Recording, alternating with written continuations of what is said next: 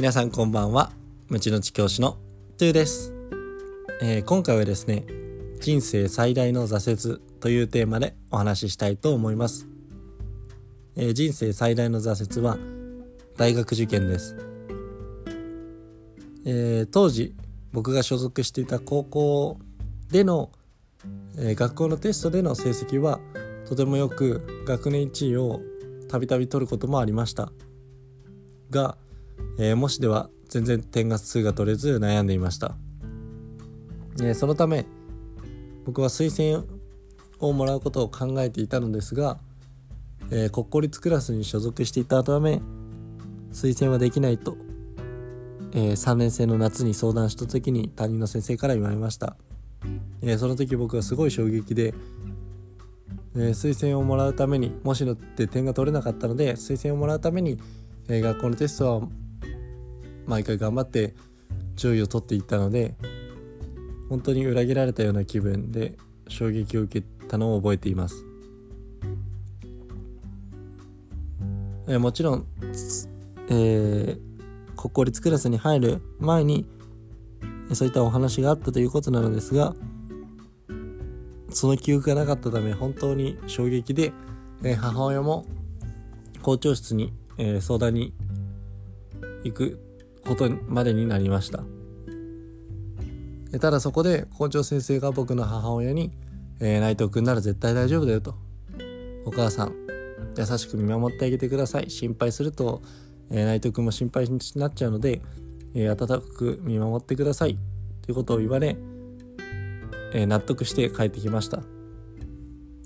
えーで正直僕も担任の先生に「何々さんなら大丈夫だよ」と言われるのはもちろん嬉しいですが、えーそれ以上に校長先生に言われるっていうのはすごい嬉しか嬉しく自信になったのでちょっとその言葉を信じてみようと、えー頑張りました、えーそして迎えたセンター試験当日、え1日目が文系科目 2, 系2日目が理系科目、えー僕はもともともう私立を目指して北公立は僕は全部5教科は無理だと思ってたので私立1本で行く文系の教科で行くと思ってたので、え1日目が勝負だ。勝負でした。で試験を終えその当日の夜に自宅で採点をしましたが結果は英語がもしも含め過去最低点を取ってしまいました。そして2日目の朝に、えー理系科目を受ける前大、えー受験会場のに入る前にみんなで、えー話雑談をしていた時にある生徒がある友達がちょっと採点し,、ま、してしまったんだよねちょっとあんま良くなかったわみたいなようなことを話していて周りの子供あ友達は「何やってんの?」みたいな感じだったんですけど僕もその中にいましたが心の中では「あ自分もやってしまった。やばい」という思いでした。そしてその次の日、えー地獄であったのはその次の日です。学校でみんなで採点がありました、えー先生が一人一人、えー結果を見てコメントをするという流れでした、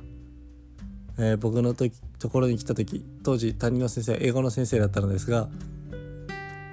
かけてくれた言葉は日本史まあいいじゃんみたいな感じでした。日本史英語には触れず日本史について触れる。確かに英語に日本史は良かったのですが、えー英語の先生すごい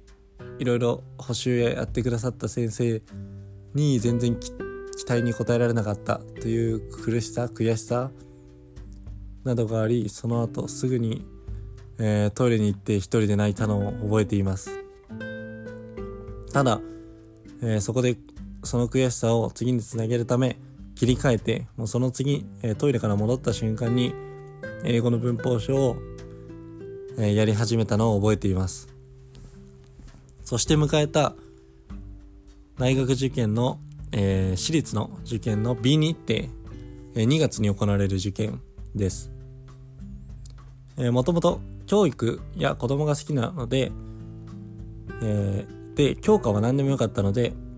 社会を第一希望で出していました。しかし第二希望の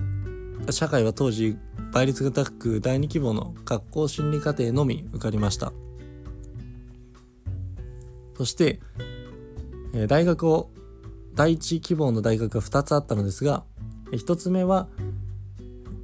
えー、社会が落ちて学校心理課程のみ受かる。そして2つ目は経営の方だったのですが両方あ経営の方は落ちてしまいました、えー、そこでそこが最大の落ち込みでセンターはまだ国公立私立を頭に置いていたので、まあ、ある程度仕方がないと思っていたのですが私立でも学校心理課程第2希望の学校心理課程しか送らなかった。っていうことに本当にあれ校長先生の言葉って嘘なんじゃないか。と思ってしまう瞬間でしたがありました。ただ当時その時聞いていたのが、えー、学校心理課程だと小学生の先生にしかなれないと聞いたので、えー、そこでまだ中学生や高校生の高校の先生を諦めたくないなというふうに思い、えー、新日程3月に行われるテストですね。まで頑張ることに決め、えー、その当時比較的点数の良かった英語を希望して最後の最後に3月の中旬のテスト最後の最後に英語選手になんとか合格することをできました、えー、そしてそれそれがきっかけで留学につながりそしてそれがきっかけで、えー、高校教師になって今があります、えー、この高校時代の受験の挫折は本当に大きいですが、えそれを乗り越えてなんとか頑張ったことで今につながっているなっていうふうに感じるので頑張って挫折したことをプラスに捉えてそこで諦めず頑張ってよかったなっていうふうに今思います。えー、ということで今日は人生最大の挫折にというテーマでお話しさせていただきました。Thank you so much for listening. and have a good night.